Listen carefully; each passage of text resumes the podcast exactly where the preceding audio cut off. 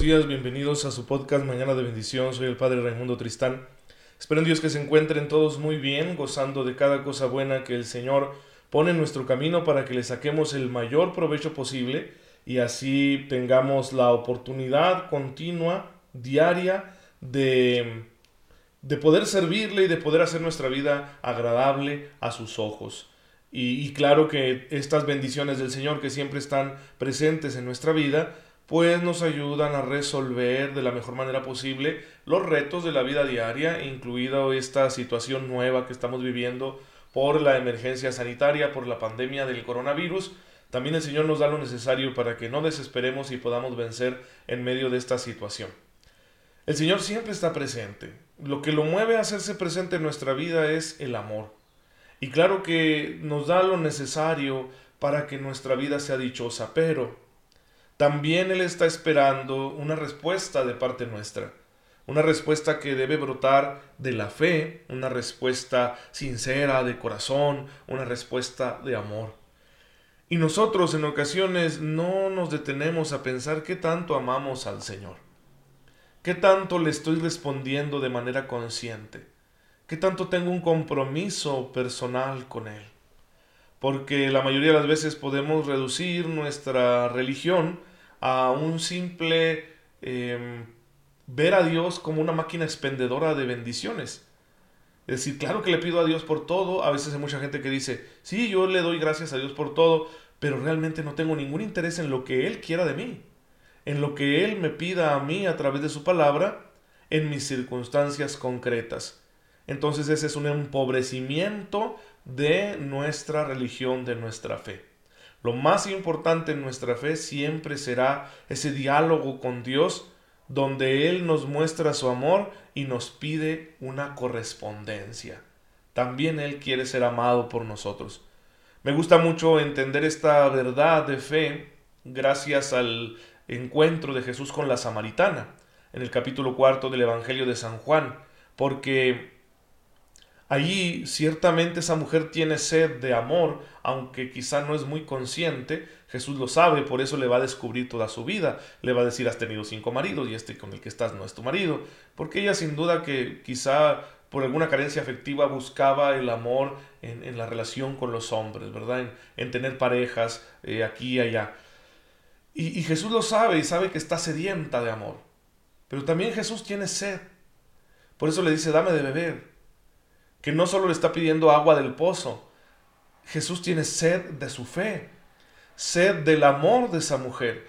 Jesús también quiere sentirse amado por esa mujer, aunque sea una pecadora como todos nosotros.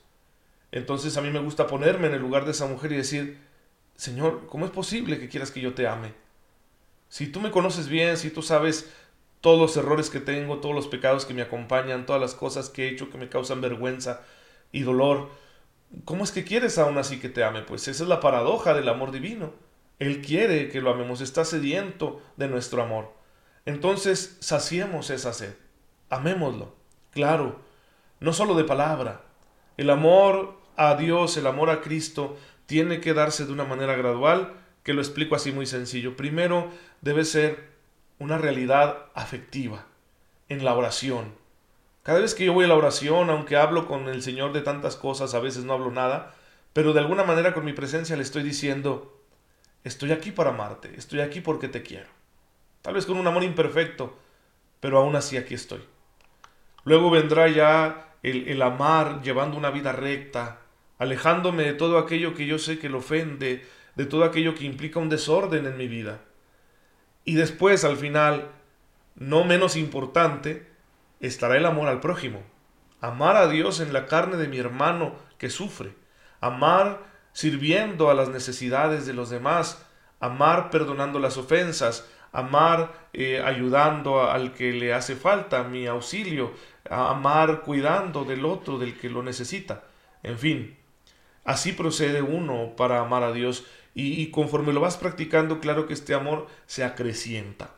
Pueden aparecer tentaciones muy fuertes, obstáculos, que uno debe reconocerlos y trabajarlos, porque si no, podemos experimentar retrocesos y ya no amar tanto a Dios como a lo, mejor lo amaba yo antes, cuando era más pequeño, ¿verdad? Más inocente, o cuando tuve mi experiencia de evangelización, o cuando hubo algo fuerte en mi vida. Así que, bueno, pues ya saben, el Señor está sediento de nuestro amor y vamos en camino a amarlo, cada día más, purificando ese amor, haciéndolo cada vez más santo en la lucha por hacer su voluntad. Pues Él nos dará la gracia para que esta realidad eh, se complete en nuestra vida y así nosotros amemos a Dios, Él nos ame a nosotros y hermanos, eso es la pura felicidad. Quien vive así no tiene nada que temer. Pero bueno, nosotros estamos hablando aquí en este podcast tan bonito de Mañana de Bendición que a ustedes les gusta tanto, que estamos tratando el tema de la moral católica. Y para ello estamos estableciendo un punto de vista antropológico. Queremos ver cuál es la visión de ser humano que nos da la revelación, la Biblia. Y para ello hemos estado recorriendo por ahí algunos textos bíblicos. En el último episodio hablábamos del Sermón de la Montaña, que es donde Jesús nos presenta su programa moral, que es bastante exigente, que tiene eh, tres características. La primera característica de este programa moral es que está centrado en la imagen que Jesús nos da de Dios. Es una idea más pura de Dios. Y por eso nos dice sean perfectos como su Padre Celestial es perfecto. Y Él mismo encarna este concepto de Dios con su vida. Cuando Jesús dice, dichosos los que sufren, es porque Él va a sufrir.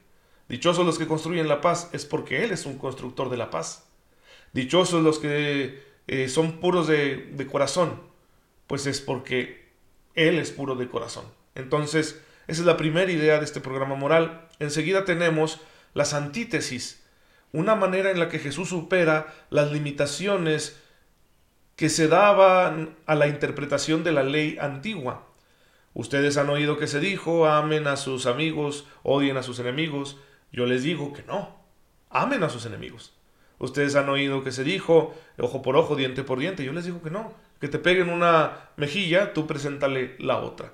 Entonces, con estas antítesis, Jesús supera esas limitaciones en la interpretación de la ley de Dios y la lleva a un estado más perfecto. Luego Jesús asumirá algunas prácticas religiosas judías, la oración, la limosna y el ayuno, porque son buenas y son necesarias para la santificación del alma. Y en cuaresma por eso nosotros eh, nos hacemos más conscientes de que necesitamos practicar estas penitencias.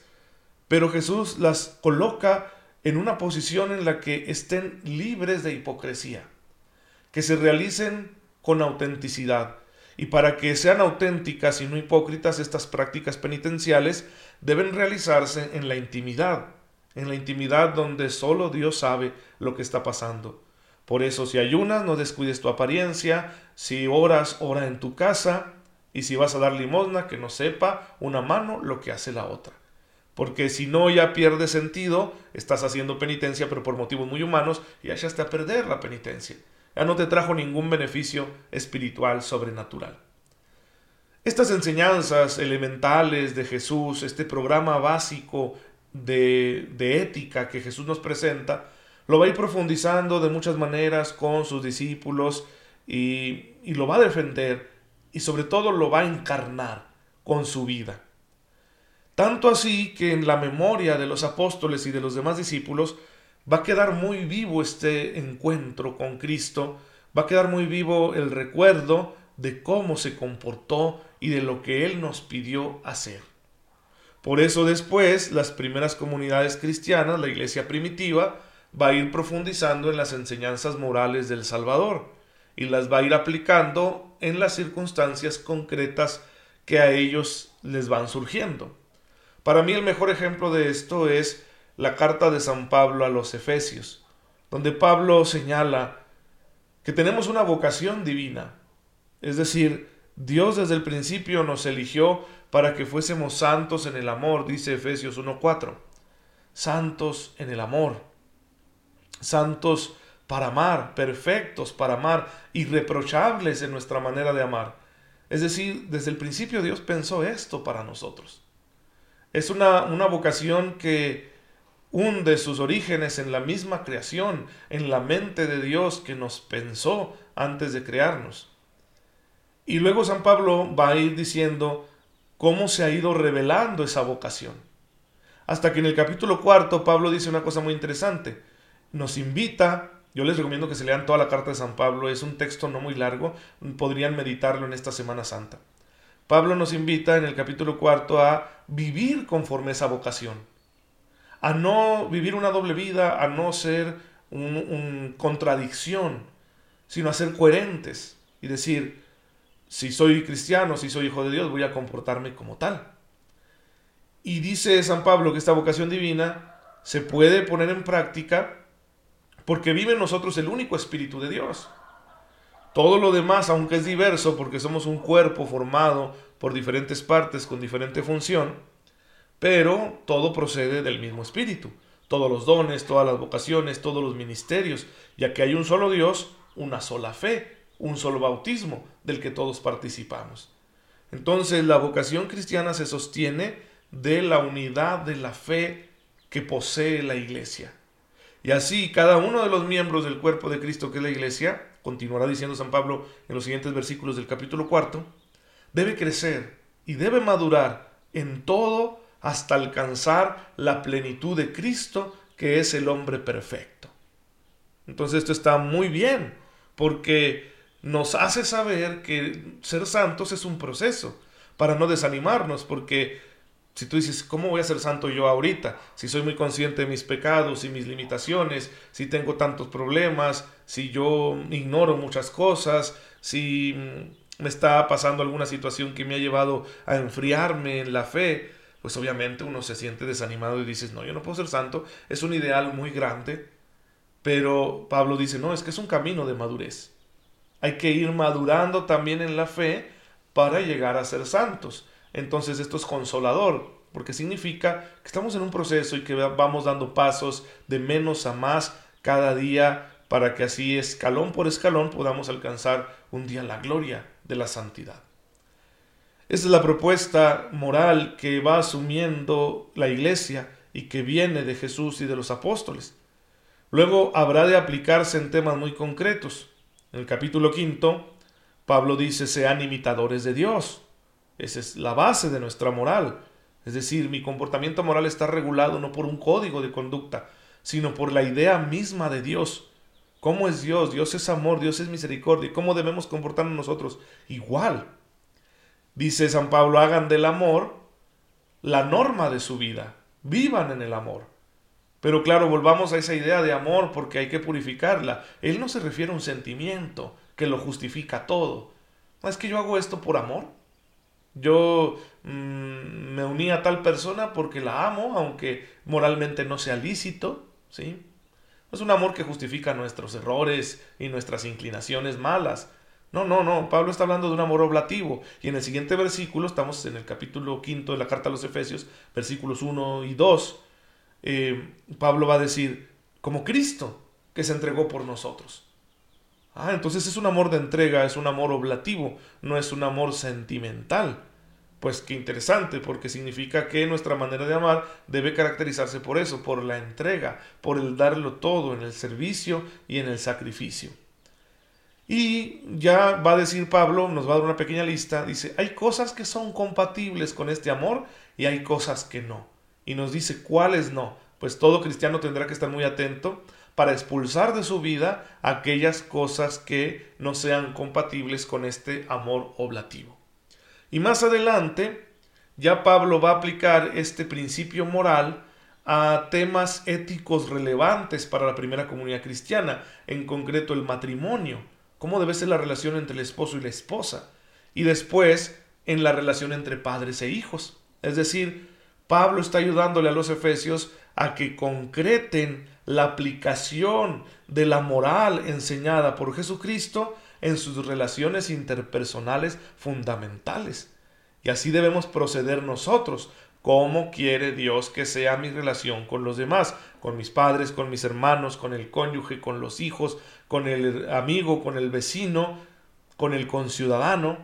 ¿Cómo quiere el Señor que yo actúe en esas relaciones interpersonales? Allí es donde tenemos que aplicar el sermón de la montaña. Ahí es donde tenemos que aplicar la moral, la ética practicada por Jesucristo. Bueno, claro que vamos a profundizar esto en los siguientes episodios, no se los pierdan.